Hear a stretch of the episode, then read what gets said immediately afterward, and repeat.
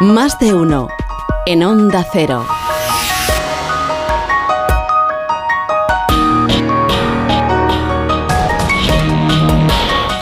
Los tres doctores que nos acompañan esta mañana tienen una larga experiencia, tanto que eh, ellos ya en el antiguo Egipto tenían un amplio conocimiento de muchas enfermedades, Sí. ¿no? ¿Os acordáis de cuando sí, yo- yo iba con- estudiasteis? Con? Platón y con- hacía trepanaciones, me dedicaba a hacer trepanaciones. yo en Sí, Egipto. disponíais ya de una abundante farmacopea, que es una palabra muy hermosa, Mm. de hierbas y os preparabais pues lo mismo píldoras que ungüentos, que inhalaciones, que, que enemas. Vosotros ya lo sabéis, pero los oyentes no. Entonces, con- en Historia de con Javier Cancho, hoy vamos a contar la historia del pastor de Anos. Anos, aquí le habéis... Anos, no, le, Anos. le Anos. falta una... Anos. Esta vez no he sido yo. no Será de años, ¿no? No, no, siempre no. nos lleva al mismo sitio. ¿eh? Sí, pero luego no me digáis que he sido yo. O sea, que siempre estamos aquí. Yo lo que pone aquí, historia del pastor de Anos, pero a lo mejor es años.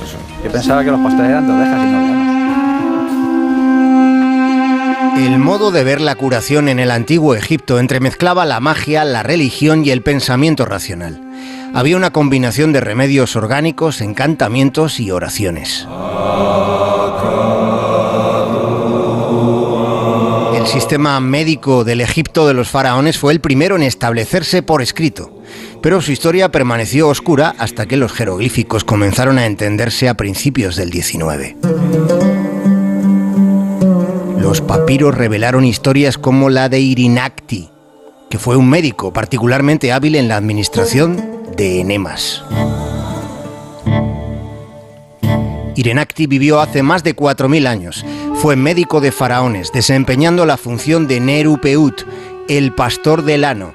A su experiencia en la abertura que hay al final del tubo digestivo también añadía habilidades como dentista, garantizando así que los dos extremos del canal alimentario del faraón, la boca y el culo, permanecieran en buenas condiciones.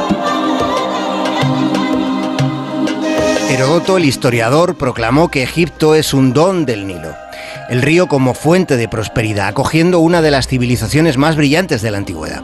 Los antiguos egipcios se asentaron en los últimos 1.300 kilómetros del cauce del Nilo, donde era posible la navegación fluvial. Egipto era la tierra fértil del valle y del delta. El resto era de Sheret, la tierra roja, considerada así por el color de las arenas del desierto infecundo. Al crepúsculo el sol desaparecía por occidente, simbolizando la muerte, y nacía cada mañana por oriente, representando la vida, la resurrección. En el antiguo Egipto, cada vez que una persona estaba enferma, creían que había un bloqueo en alguna parte de su cuerpo, como si el cuerpo fuera un río por dentro. Desarrollaron la teoría de los canales que llevaban agua, aire y sangre. Era una interpretación influida por la imponente presencia del Nilo. Cuando alguno de los canales del Nilo se bloqueaba, los cultivos y el ganado terminaban resultando insalubres. Irenacti, como pastor real del ano, tuvo que manejar la obstrucción intestinal y el estreñimiento del faraón. Por lo general prestamos poca o ninguna atención al colon y al ano, y en ocasiones resulta pertinente la pregunta, ¿qué está pasando allí en esos rincones? ¿Qué está sucediendo ahí dentro? En realidad la medicina moderna tiene una especialidad evolucionada de los pastores de anos. La proctología da diagnóstico y da tratamiento a las enfermedades del recto y del culo. Para muchas ramas del saber, el ser humano tiene 6.000 años de historia y solo 200 de desarrollo científico. La afirmación vale para casi todo, pero no es precisa en lo que respecta a la proctología. Los pastores de ano fueron los precursores de los proctólogos.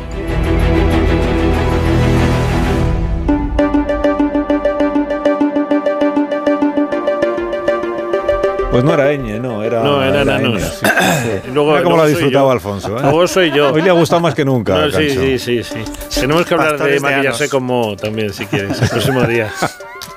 El esparraguito, que no se me olvidó. Sí, pero el próximo día. Y hoy ya os tengo que despedir porque llegan las noticias de las 12 de la mañana. Adiós, Alberto, que, que descanses. Sí, me voy muy, muy con.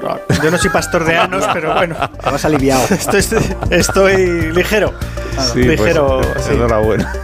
Sí. Adiós, Alfonso, hasta el próximo día. Hasta luego, Carlos. Adiós, Jesús. Hasta que tengas luego. un buen día. En tres minutos contamos las noticias de las 12 y después recibimos a Josemi Rodríguez Sieiro. Más de uno en Onda Cero, donde Alsina.